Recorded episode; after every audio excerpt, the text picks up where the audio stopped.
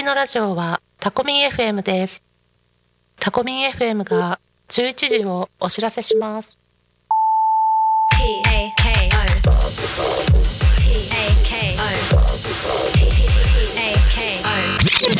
Talk Me FM. さあ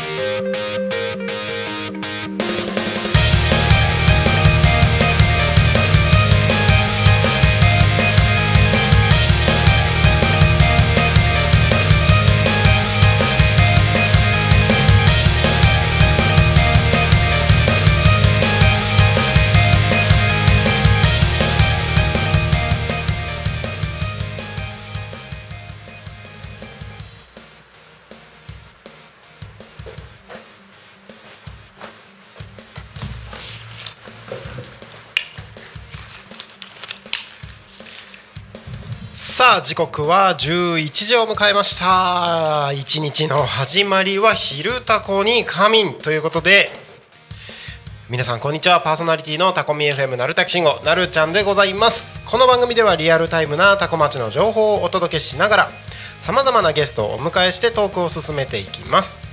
タコミ FM は手段はラジオ目的は交流をテーマにタコを中心に全国各地さまざまな人がラジオ出演を通してたくさんの交流を作るラジオ局です。井戸端会議のような雑談からみんなの推し活を語るトーク。行政や社会について真面目に対談する番組など。月曜日から土曜日の11時から17時までさまざまなトークを展開していきます。パーソナリティ同士パーソナリティとしてラジオに出演するとパーソナリティ同士で新しい出会いや発見があるかも。タコミ FM はみんなが主役になれる人と人をつなぐラジオ局です。はい。本日は8月8日火曜日。皆様いかがお過ごしでしょうか？えー、先ほどですね9時10時10時ぐらいかな。タコミンスタジオの、えー、あたりでは雨が結構降ってました。が、えー、今はですね雨は上がりましてあの上空に雲はね結構全体的に雨雲らしいのが広がってはいるんですけどもちょっと日差しが届いている。そんな天気になっております。なかなかね最近雨が降らなくて、えー、農家さんの方々農家さんは皆さん大変かなとは思うんですけども水まきとかね、あのー、雨降らないかなと思ったらいきなりゲリラ豪雨みたいにねどしゃーってお盆ひっくり返したような雨になったりとかねいろいろ大変かとは思いますがねあの、どうやら今日明日は雨が降るようなのでちょっとは助かるのかな？ちょっと農業のこと詳しくわからないのであれなんですけれども。まあねあのそんな感じで今日は比較的涼しくなるかもしれないです。はいそんな一日ですがこの番組「昼タコに仮眠」では毎週テーマを設けてゲストの方や皆さんからコメントをいただきながら一緒におしゃべりをしていきます。さてそんな今週のテーマは？大きな声で言いたいこと。ということで皆さんからコメント募集しております。なんかね昨日の「昼タコに神」では「バカ野郎」みたいなことがありましたけれども結構ね、あのー、いろいろあると思います。大きな声で声を大にして言いたいことってなんかいろいろあると思うんですよね。そういうことをどしどしコメントお送りいただければと思います。番組へのコメントや応援メッセージは Twitter メールファックス YouTube のコメントなどお待ちしております。Twitter は「ハッシュタグタコミン」シャープひらがなでタコミンでつぶやいてください。メールでメッセージいただく場合はメールアドレス fm アットマーク tacomin.com fm アットマークタコミン .com タコミンの子は C です。ファックスのメッセージはファックス番号0479747573 0479747573までたくさんのメッセージお待ちしております。はい。この番組「昼タコに仮眠」ではですねさまざまなゲストをお迎えしてトークを進めていく雑談番組でございます。本日はですね福島大輔さんゲストにお迎えしお呼びしてるんですけれども、えー、ちょっと今ね、あのー、都合により遅れておりますので、えー、来次第ですね到着次第改めてご紹介をさせていただきますのでよろしくお願いします。はい、えー、その間にですね、えー、今週のトークテーマ。声を大にして大きい声で言いたいことというテーマでですね、えー、パーソナリティの皆さんからコメントをいただいておりますのでそちらご紹介をさせていただきます、えー、土曜日タコの歌作ろうかの道明さんありがとうございます。雨を降ってくれだそうです。確かにね。ここ最近全然降らなかったからね。でも大丈夫です。安心してください。安心してくださいっていうのもすごいなんかあのー、偉そうですね。ごめんなさい。あのー、今日明日雨です。はい。あのこの1週間ぐらい雲が多い日が続くようですので、まあ、少しは楽になるのかな。ただ先ほどね、あのー、収録1件あったんですけど、あのー稲刈りの時期には雨はいらないよっていう話があったのでああそうかそうかなんか枯れないんだみたいな感じもあの初めて知ったんですけど雨が降ってほしい時期とそうじゃない時期っていうのがあるんだなっていうのがはい感じたのであの聞いたので今はね雨降らなすぎて降ってほしい感じがしますけれども時期によってはね収穫の時期とかは雨降らない方が収穫しやすかったりするんですかね。うん雨が降ってくれということでコメントありがとうございます、えー、中村聡さんコメントありがとうございます。えーとですね今月末から新しく番組が始まる予定の中村聡さんですね、えー、ビアガーデンライブ無事に貫徹。120人超えのお客様ご来場ありがとう。ということでねすごい。えーとギタリストですね。シンガーソングライターですかね。あのギタリストなんですけれどもライブ活動されてるんですね。で120人超えのお客様ってなかなかね結構たくさんの方々に囲まれてパフォーマンスできたんですかね。いや幸せですね。僕もあのバンド活動ずっとやってるのでやっぱねステージでパフォーマンスするにおいてはもうたくさんの方々にね見てもらった方がというか見てもらうためにその音楽をね届けるためにパフォーマンスしてるわけなんでやっぱねたくさんの方々に囲まれてパフォーマンスできた方がいいですよね。うん。ありがとうございます。はいそしてえー、っと素直さんありがとうございます。えー、っと昨日ですね番組最終回が終わりました「素直メロライフ」の素直さん。コメントありがとうございます。まだ言いたくないけど。これ俺言っていいのか？これまだ言いたくないけど笑いって言ってでも書いてるから言っちゃうよ。言っちゃうよ。まだ言いたくないけどタコ町で起業するぞって。すごい。すごい。だからあれなんですね。えー、ちょっと今番組を一旦終了という形で、えー、いろいろ準備期間に入るってことですね。まだ言いたくないけどってこれ言ってるじゃん。いやいいな。タコ町で起業できますできます。あのー、できる環境がタコには整ってるんじゃないかなって思います僕も。あのー、もちろんねこのタコミ FM をねあのー、開局させていただいたのもタコ町のこの環境のおかげだなって思いますしあの環境もね単純になんか立地的な話だけじゃなくてこれを応援してくれる仲間がたくさんいるなっていうのをやっぱねタコには素晴らしい人たちがいっぱい集まってますのであのそういう場所タコ町。だからねタコ町でそのきなんだろうそのいい何？えっと えっと地方創生みたいな地域活性化みたいなのであのーいろいろねやり方あると思うんですけど昨日なんかでいろいろあの情報収集してる中であこれいいなって思ったのがあって確か福岡の市長さんの話だったと思うんですけどその町にタグ付けをしないといけないよねっていう、まあ、ちょっとあのデジタル的な考え方ではあるんですけどタグ付け。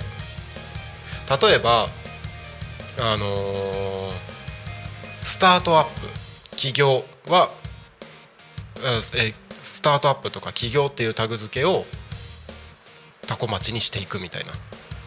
そうすると,、えーとまあ、ちょっと分かりやすく言うと起業するならタコ町みたいなそういうブランディングができるのかなと。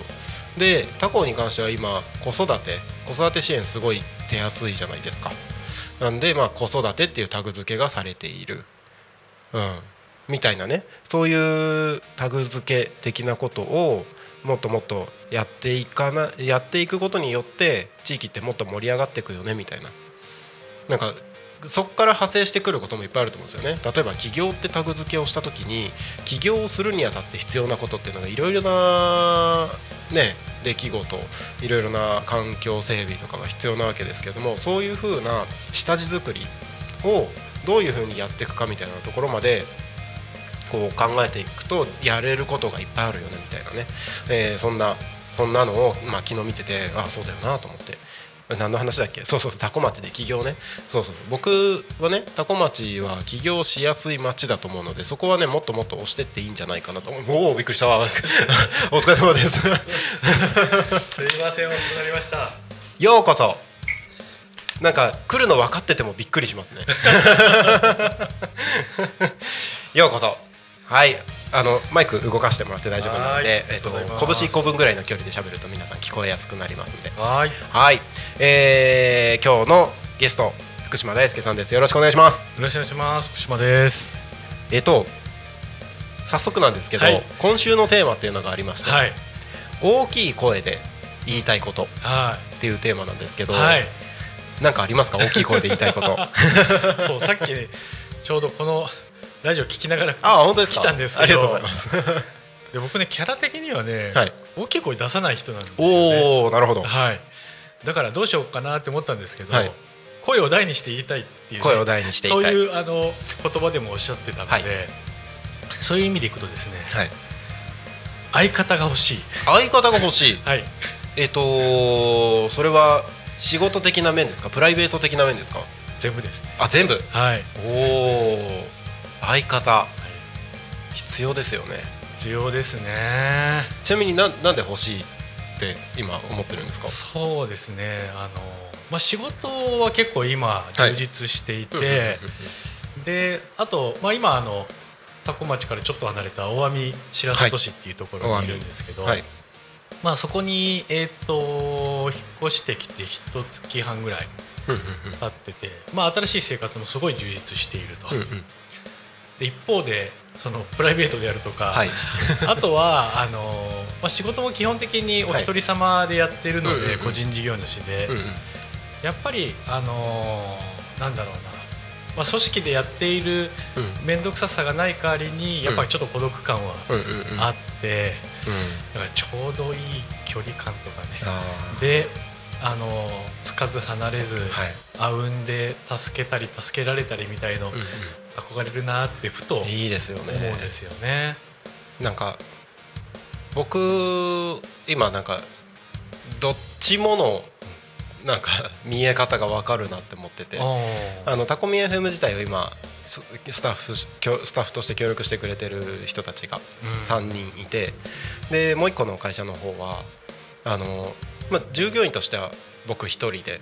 うん。でまああの動画の制作を協力してくれる仲間っていうのが数人いて、はい。みたいな感じではあるんですけどあの基本的な動き方としては動画の会社って割と一人が中心。で、まあ、自分が取ってきた仕事を、まあ、協力してくれる仲間に振ってみたいな感じだったりするんですけどあのなんだろうみんなで一緒にあの会社がもっと盛り上がるようにやっていこうっていうのはそっちの会社は今のところないんですよね基本的に僕の考えがそのまんまみたいな。ど、でもタコミンに関してはスタッフもそうだし、えー、と協力してくれる今番組持ってくれてるパーソナリティの皆さんとかも、いる中で割となんかちょっと組織的な感じになっている。なんか両方見えてて一人の寂しさもうん。あるけどでも一人ってやりやすいよねみたいな。面倒くさくないところもあるよねみたいなのも分かるし組織でやった時のなんかみんなで一緒にやってる楽しさも分かるしどもう人間と人間が関わり合うのでなんかそこの大変さみたいなのもあるしみたいな。どっちもいいですよね。そう さらに、はい。なんて言うんだろう。ワイガヤしなくてもいいから、はい。なんかあのそれこそチェケアスじゃないですけど、ちょっと古いですけどね。あ そのメインとサブ、はい。時に入れ替わりみたいな、支え合ったり、はい。なんか自分とは真逆の要素みたいな刺激受けたりみうんたいな、うんうん。別に数多くなくてもいいからはい。一人そういうなんか強力な、確かに。うん、そうですね。あの連れなのか仲間なのか、はい。欲しいなってあ時よりそのポカッと穴が開いたような、ねはい。時があるんですよあね。ー一人いるだけでも違いますよね。そう。なんですけど究極なんかあのややこしい人間関係があるぐらいだったら一人の方がマシだっていうのをもうな何十年か続けているので、うんうん究極的にはそそれであの満足度はそこそこなんですけど、さらに高みを目指すんであれば、うん。そういうパートナーがいると本当いいなって思うんですよね。本当そうですよねいろいろありますもんね ありますね。いろいろありますもんねありますあります。はいいやありがとうございます。はい、貴重なコメント。あのーちょっといろいろすっ飛ばしちゃったんですけど、はい先に今週のテーマの話言っちゃったんですけどうん、あの福島さんがはい何をされてる方なのかっていうところのあの自己紹介をぜひはいはいお願いいたします。はい、えー福島大輔はいと言います。えっ、と肩書きはですね、はい。えー旅するコスプレ屋さんって言ってるんですけど、旅する？はい、コスプレ屋さん。コスプレ屋さん？はい、おあのまあコスプレってね皆さん聞いたことあると思うんですけど、コスプレ。はいはい。であのもっと噛み砕いて言うとですね、うんうんえーコスプレイヤーに特化した、はい。えー場所貸し屋さんなんですね。ああなるほどなるほど。なので、まあ、コスプレってやっぱ衣装と、うんうん。あとは撮る場所が必要なわけで、うんうんで撮る場所っていうのもあの、ままあ、自宅でやる人もいるし、うん。あとはあのそういうちょっと都会のスタジオはい。で撮る人もいて、うんうん。上級者はあの田舎とかあとはそれこそあの、うん。すごい大きな建物うん。とかに行って結構なお金を出してがっつり撮るみたいな感じなんですけど、うんうんうんその僕は最上級の皆さんを相手にお仕事してる。そうなんですね。はい。ははははじゃあ今、まあ、場所貸しを、まあ、メインにやられてるっていう感じですね。そうですね。なるほどなるほど。あの僕あの元奥さんがはい。コスプレイヤ おおなるほど。ー もやってた、おー今は違いますけど、なるほどなるほど、はい、で自分で写真も撮ってたしでうん。あの何人かで集まってそういうところをお借りして撮り合うみたいな、じゃあもうまさにはい。その、まあ、僕のお客様像とぴったりそうですねそうですね。なのでなんかその領域の方々の話はちょこっと聞いたことはあるなっていうのを今ちょっと思い出しまして。なるほど。え、はい、どんぐらい前ですか？えーとえーと僕と結婚した時にはまだやってたのでえーと78年ぐらい前まで。あーそうですか。はい、やっぱこの業界長いんですねそのね。そうですね。で多分あの家にあのお手製の衣装がすごい大量にあったので、まさに。はい。一応あの日本全国34万人いるっていうああそんなにいるんですね。なんか絶妙じゃないですか。少なくもないけどそうですね。商売するには若干どうかなみたいな、うんうん。うんうんで一応あの市場としては64億円きほう市場って言われていてだから僕はもうそこにニッチなところにスポッて入ってるような感じなんですね、もうなんか本当に本格的にやってる人ってはい地方ロケとかも全然行くしそうそうそうなんですでなんか専属のカメラマンとかついてる人もいたりすあるしあなるほどなるみたいななんかなどういうお金の流れなのみたいなあのしもちろん趣味でやってる人もいるんですけどなんか仕事としてやってる人もいるじゃないですか。仕事でやってる人はもう逆にただのただのっていうかあれですけどタレント業に近しいかなあっていう。あそうですねそうですね。だからあのごくごく一部に、うん。まあ、写真集出してとか、あとはそのコスプレ用コスプレイヤーが助かるグッズというあの下着であるとか、作ってそれで普通にあの、うん。まあ、社長をやりながらコスプレイヤーもやってるみたいな人もごくまれにいるんですけど。あそうなんですね。でも多分9割5分以上ははい。趣味でセミプロ的な動きをしてるというか。あ。そうかもしれないですね、うん。なんか多分その狭間だった気がします。僕のあの元奥さん。はいはい でだからそういう層がね、はい。結構多くいて、あうん面白い世界ですよね。あうんうんうんうんうん。でかつそれが海外にもねいるので。そうですよね、はい。むしろ海外の方が熱が熱い感じうんそうですね。しますよね、うん。うん。あれってあの これ福島さんに聞く話じゃないかもしれないですけど日本のコスプレ文化が海外に派生してたって感じなんですか？波及してたって感じなんですか？そうですねなあまあでもいわゆるハロウィン的なねものは当然海外でもねそうですよね。あるし、うん。そういうなんかまああのなりきる欲求みたいのはね、多分あの自然と湧いてくるものだとは思うんですけど、それがやっぱりあの中国で安い衣装とかね、買えたりするから最初はそういう安いのを買ってうん。ありものを着てで途中からちょっとあの自分でオリジナル作りたくなるみたいなところからもう YouTube とかでもそういうあの裁縫の仕方とかの動画があったりするのでそういうのでどんどんどんどんハマってくるんだと思うんですけど、あー。面白い世界ですよね。ですね。なんか自分たちでやる方向にどんどん進化していくんだっていう、そうですね。うん、なんか本当不思議な世界だなと思って僕見てましたまあだからわかんないですけど、はい。ああいうフィギュアの世界とかも近いんだろうけど、はい、ねまあ、ありものを買うのからちょっと自分であの半分ぐらい組み立てられたものを色を塗ったりとか、ちょっと自分なりに衣装を作ってみるみたいなところから、もう最終的には自分で型も作り出すみたいなね、世界になるんだと思うんですけど、なるほどなるほど。あの福島さんは、まあ、今場所を貸してるっはい、ていうことなんですけど、うん。大網の方ではい。やられてるそうですね。他にもいくつかあったりするんですか？そうなんです、はい。い、いことを聞いていただ はい。あの山武市と、はい。えーあとは九十九里町、九十九里。はい、にそれぞれあの僕が関係している、はい。あの施設があってですね。うんうんうんでプラス実はあの多古町のあの古民家民泊をやっている、はい。はいえー、とリリでも、はい。あのコスプレイヤー向けのあ。場所貸しを始めたんですよ。あそうなんですか？そうなんですそうなんです。あれそれってい。つぐらいですか、えー、と多分オープンしたのはもう5月とかそのぐらいだと思うんあでも本当最近なんですね。あそうですそうです。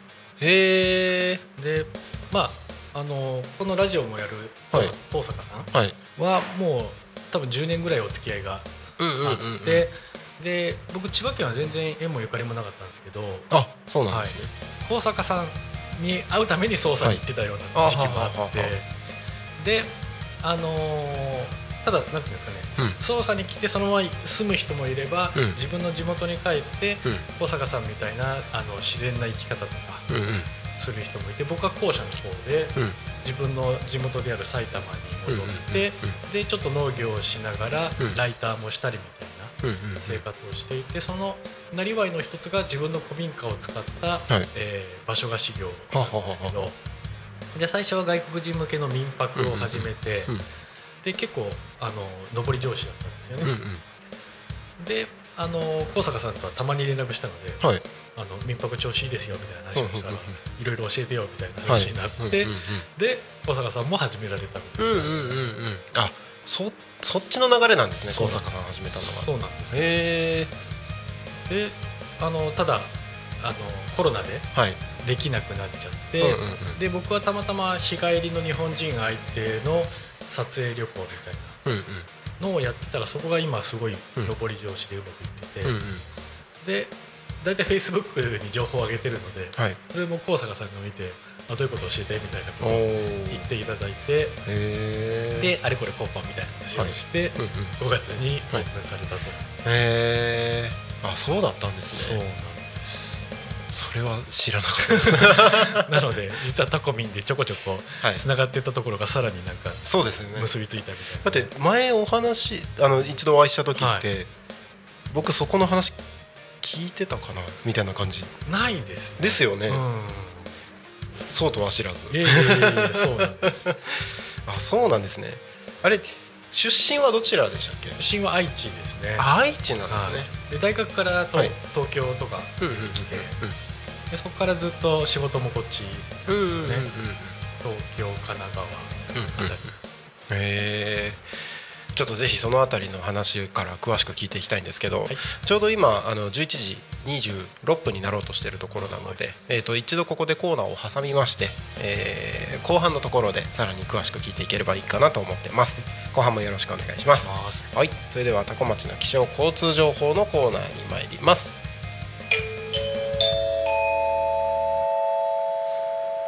多古町の気象情報をお知らせします8月8日火曜日11時20分現在の多古町の気象情報です、えー本日の天気は曇り時々雨という予報になっております。予想最高気温は33度。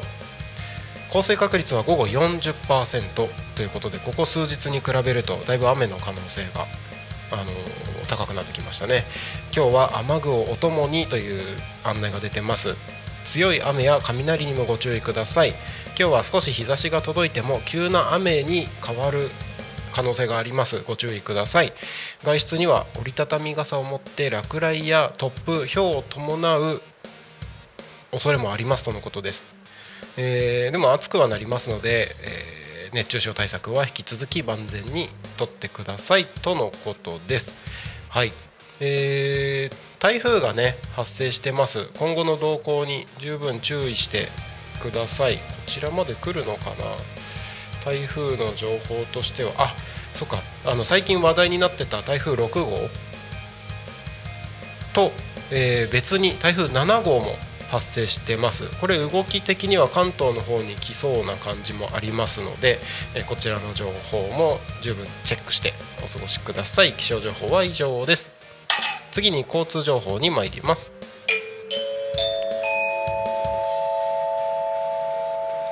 多古町の交通情報をお知らせします。えー8月8日11時20分現在の主な道路の交通情報です。ただいま事故の情報はありません。通行止めや規制の情報もありません。渋滞の情報もありません。今日もタコ町は平和です。はい。ということで、えー現在タコミンスタジオの外を見ると、まあ、全体的に雲が厚い雲がね雨雲にもなりそうな雲が広がってますけれどもえまあところどころ降ったりもするのかなという感じですが一応今のところ青空もちらっと見えていて日差しは届いている状況です。目の前の国道296号は順調に流れております。運転の方は十分に気をつけて安全運転でご通行の方お願いいたします。気象交通情報は以上です。ただいま時刻は11時29分になろうとしているところでございます。本日はゲストに福島大輔さんお越しいただいております。改めましてよろしくお願いします。よろしくお願いします。えーと、まあ、民泊やら、まあ、コスプレイヤー向けに場所貸しっていうことをはい。されているというわけなんですけれども、えっと、これこ今の仕事自体は、えっと、どれぐらい前からされてるんですか、そう2年ぐらいですかね。ああでも2年ぐらいなんですね、はい。それまではどういうことを？で実はあの、はい。い、わゆるあのいいろんな仕事を同時にする副業家みたいな感じではあってはい。で、まあ、自営業の期間は長いんですけど、うんうんうん。で途中で実は去年のあじゃあ今年の3月までは、はい。あの埼玉の観光協会の、えー事務局長というのをやってへえまあだから半分サラリーマンみたいな。はいはいはい。をやりつつあとライターしたりあとその前は実は養鶏家もやってて。え？また全然違うところの、そうなんです。へえなのであの自分の古民家はい。宿やってた古民家が標高450ぐらいだったんですけど、うんうん。まあだから山の中腹。はいでさらにその上の 700m ぐらいのところでうん。養鶏をもともとやってる人がいて、はい。で、まあ、コロナで大変だろうから一緒にやろうかみたいな話で、それも実は2年ぐらいおやって、はい。であのいわゆるあのなんていうんですかねケージ飼いじゃなくて、うんうん。あの自撮りですかね、うんうんうん。なのであのなんていうんだろうな、まあ、数は多く取れないんだけど、はい。一個一個の卵のパワーが強いみたいな感じで,、でそういうのでもあの都会でも田舎でもめちゃめちゃニーズがあるんですよね、なのであのそれを生かしながらはい。パッケージ作ったり、うん。カフェをやったりみたいなうんうんうん。ことで、あの養鶏業も手広くやっていた、すごいですね。それ養鶏もともとノウハウがあったわけじゃないですよねだって。ゼロですね。で手伝うっていうところから。そうですおね。おそれでできるもんなんですね まあでもまあもともとやられてた方にいろいろ教わったり、あとはまああのおすすめしてくれた本もあったりしたので、ただなんだろうな養鶏やる人ってもともとちょっとはい。あのこだわり屋さんであったりうーん。悪が強い人が多いので、そうなんですはい。ね、まあ丁寧に教えてくれるかっていうとそうじゃなくて、うんうん。まあ、勝手に学べばみたいな。でちょっと試行錯誤してたみたいなねうん。感じであったんですけどまああとはそれに伴うなんかグッズを作って売ったりだとか、はいはいはい。うん。あと前差し上げたあの本本。ああはい。はい、ああいうちょっとした出自費出版の出版業をしたりとか、はい。あとたまにちょっとあの地元でなんていうんですかねパソコンのサポート業務をしたりとか。ほうほうほうほう。もうなんかニーズとか困りごとがあったらはい。何でもまずやってみるみたいな感じあですかね。あもう昔からそういうは動き方働き方っていう感じなんですね。そうですね。だからちょうど僕があの就職した頃が、はい。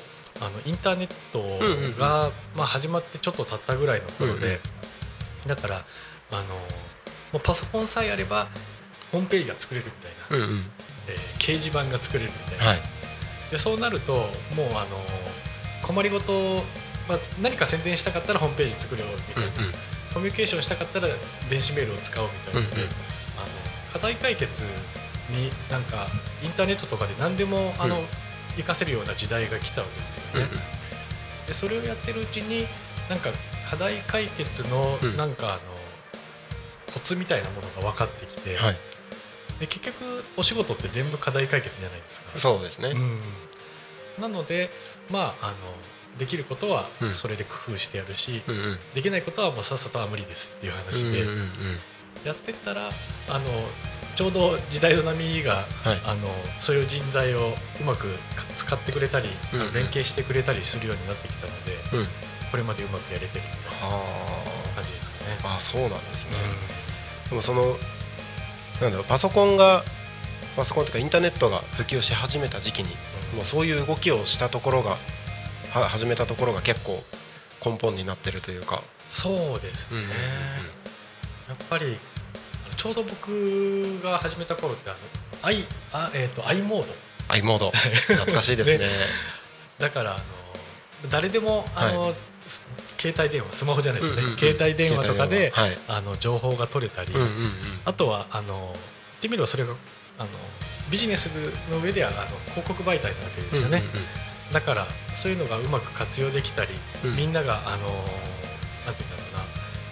自分の発信も少しずつしだしたみたいなのなんで、そういうちょうど過渡期に自分がいたのででかつ実は僕はあの業界がエンタメ業界が長くてあそうなんですね。そうなんだから結構音楽業界も、あ本当ですか、はい、関わってて。えー。エンタメ業界の音楽がの方が多いですか？音楽が多くて、はい。だから僕大学出てしばらくしてからはい。就職した会社が、あのフジテレビのはいイベント部署と仕事をする会社だったんですよ。へえでフジテレビって結構あの主催の,、うん。あのコンサートツアーとかいっぱいやってるんですよね、まあ、さっきちょろっあさっきじゃない。あの僕が初めて担当したのがチャゲアスだったうんですよね、うんうんであったりとか。あとは、えーとまあ、ゆずだとか、はい。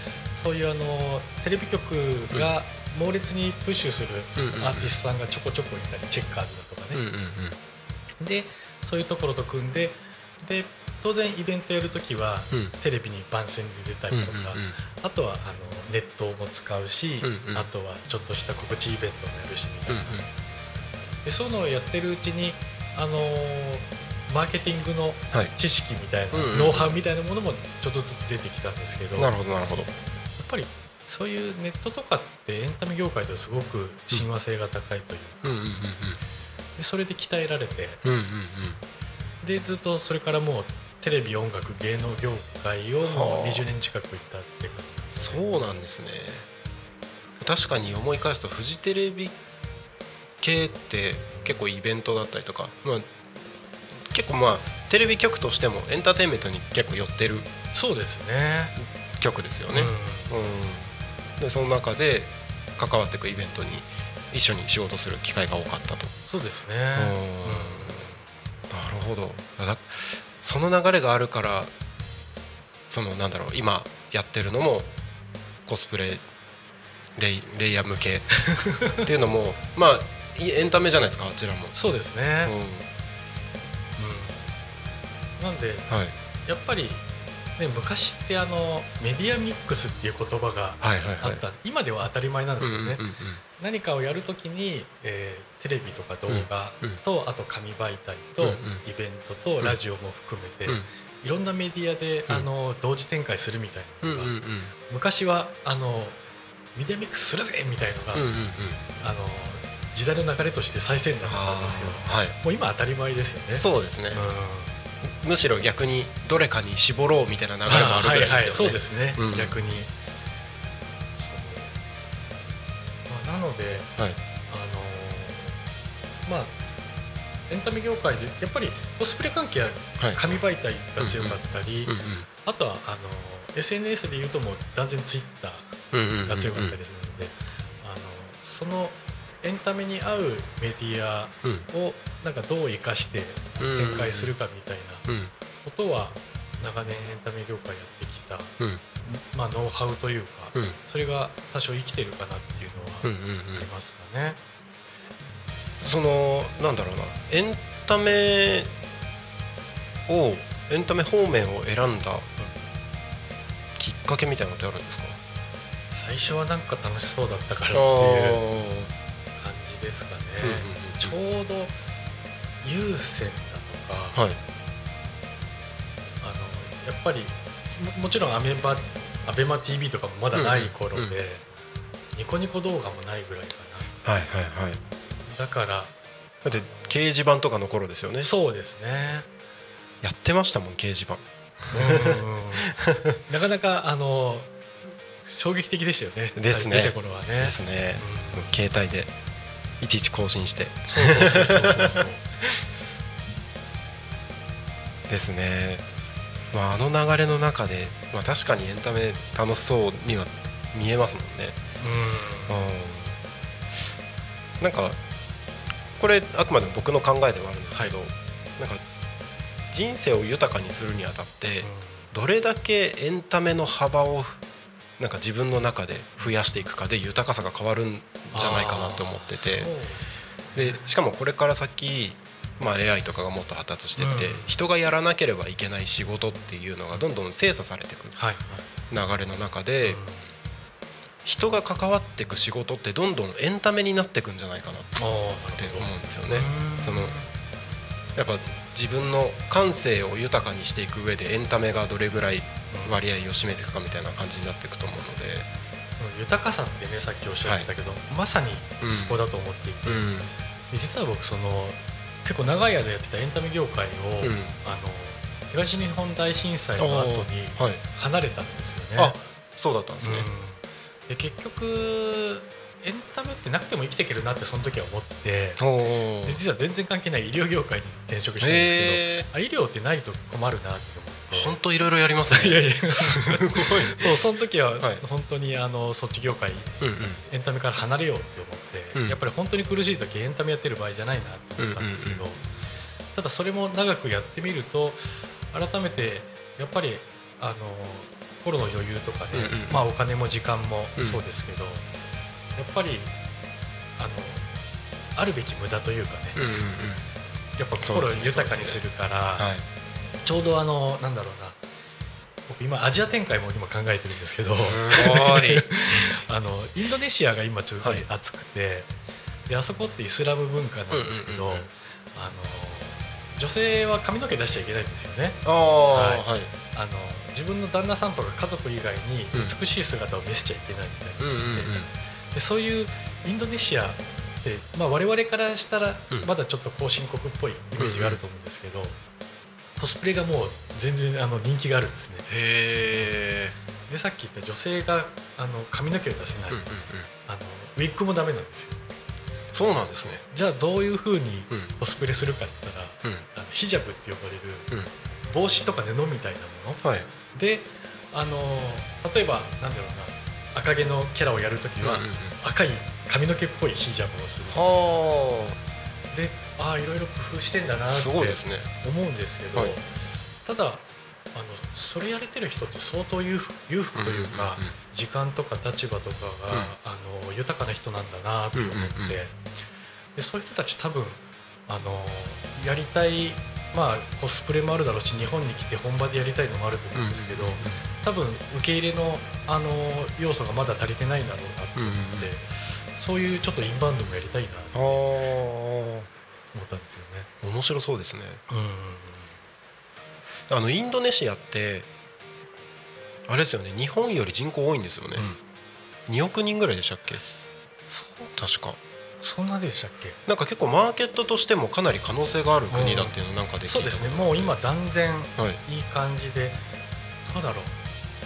多分2億ぐらいいけば多分世界のベスト5付近ですようんうんうんうん。ね多分でもそれに近いような感じでうんうんうんうん東南アジアだともうインドネシアでフィリピンとかうん。ベトナムとかもだいぶ上がってきてるうんうんうん。のでもう少しで日本超えちゃうんだろうなっていうフィリピン日本も危ないですね。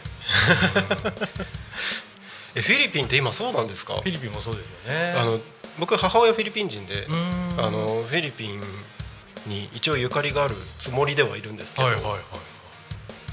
そうなんですね。そうだからあの、まあ、日本はね、はい。やっぱりもうあの少子化はもううんうんうん。どうにもなんないと思うんですけど、はい。やっぱり人が増えると、はい。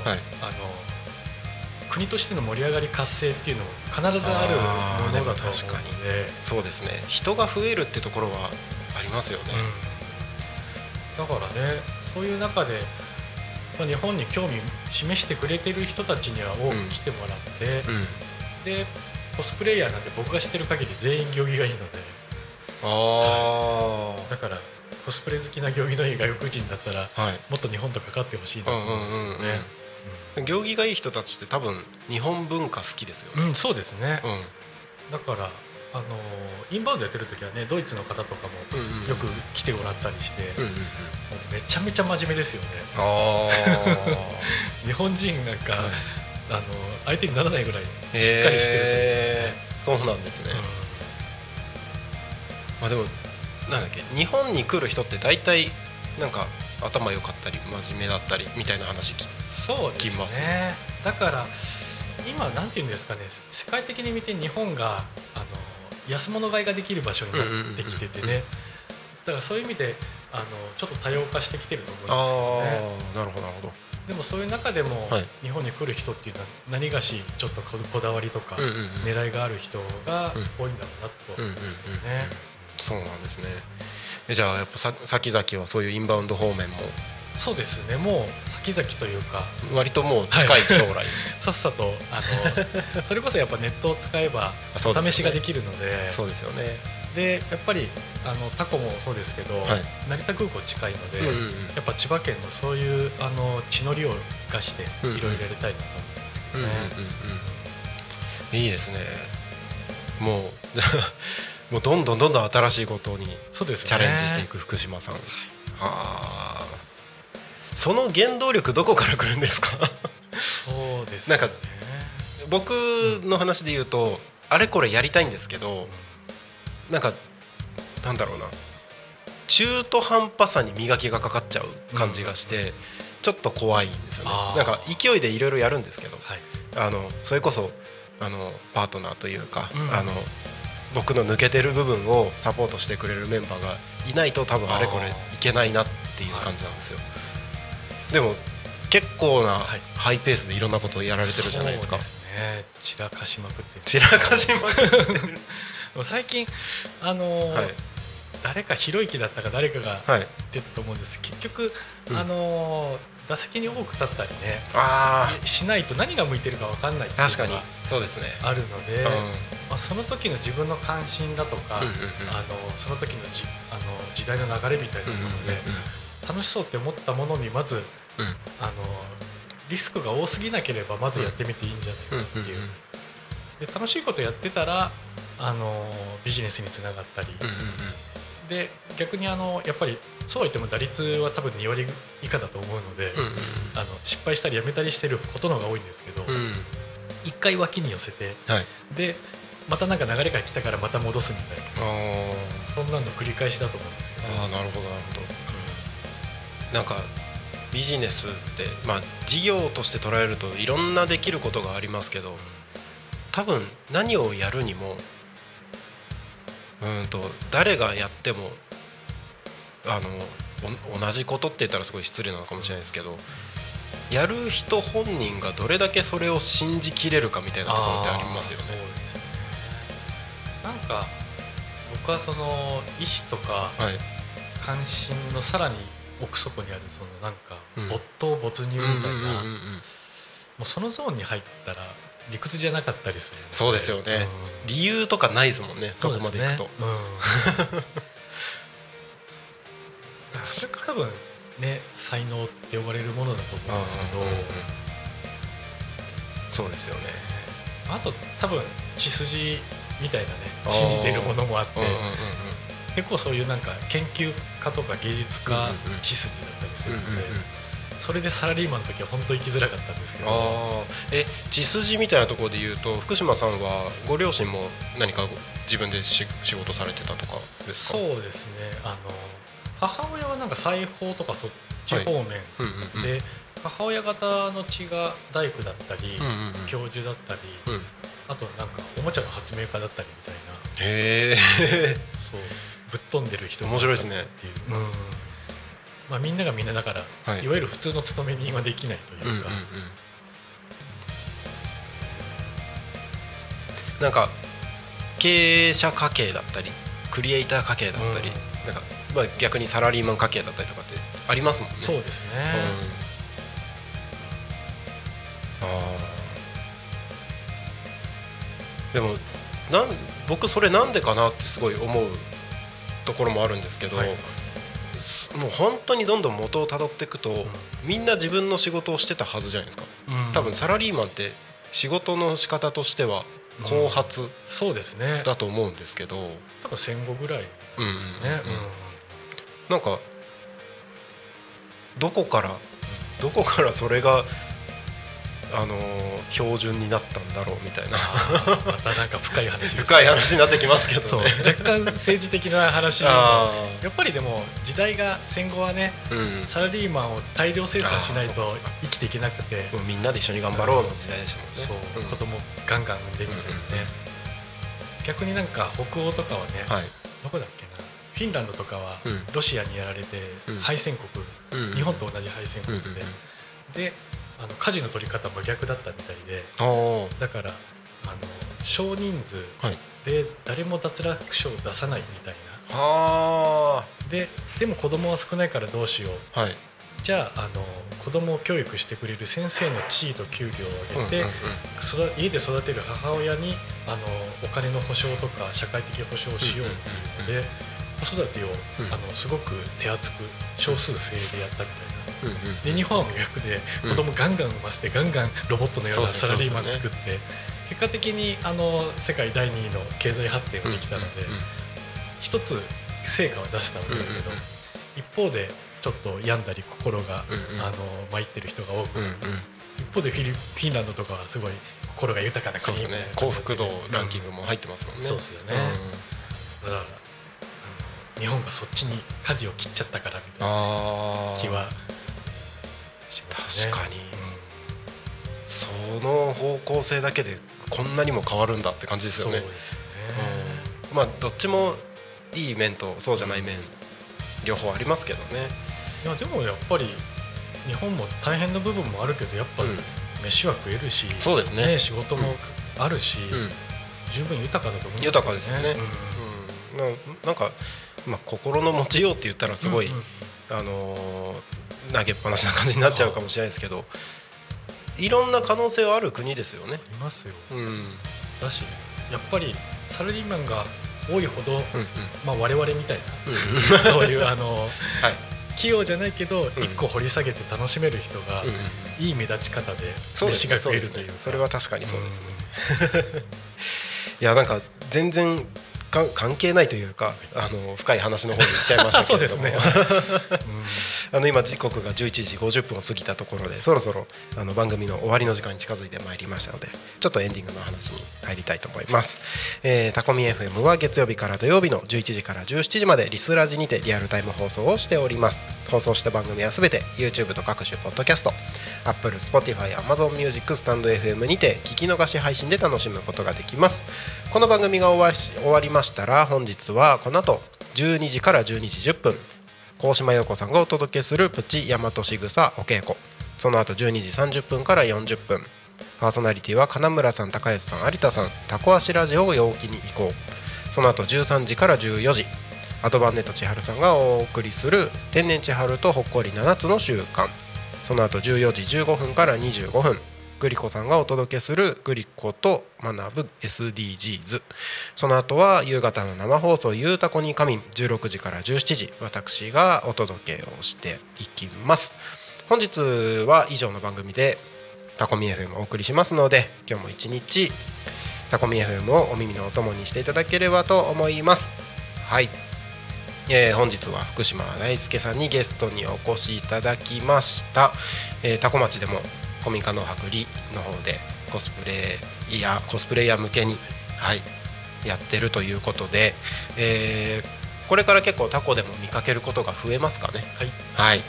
ということなので、えーそろそろ番組が終わりに近づいてまいりましたが聞いてる方々に伝えたいことなどあればぜひお願いします。そうですね。あのこのタコミン FM の、まあ、パースパーソナリティ同士がなんかいい感じで有機的につながるみたいなすごく共感するところですね。ありがとうございます。はい、ありがとうございます。で僕も多分いろんな引き出し持ってるので、うん。うんうん皆さんどうか関わって、あのいろいろ試していただけたりしたら、とても嬉しいです。はいよろしくお願いします。ありがとうございます。これからもよろしくお願いしますはいということで、えー本日の「昼タコに神」はここまでとさせていただきます。福島さん今日はありがとうございました。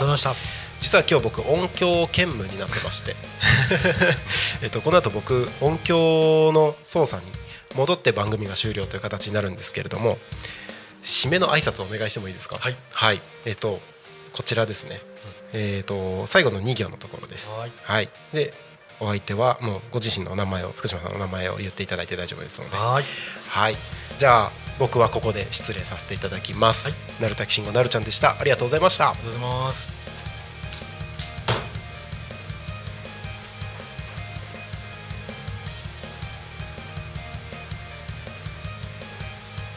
はい、えーそれでは本日のひろたこ「ひるたこに神」はここまで。お相手は福島大輔でしたまた来週お会いしましょうまたねー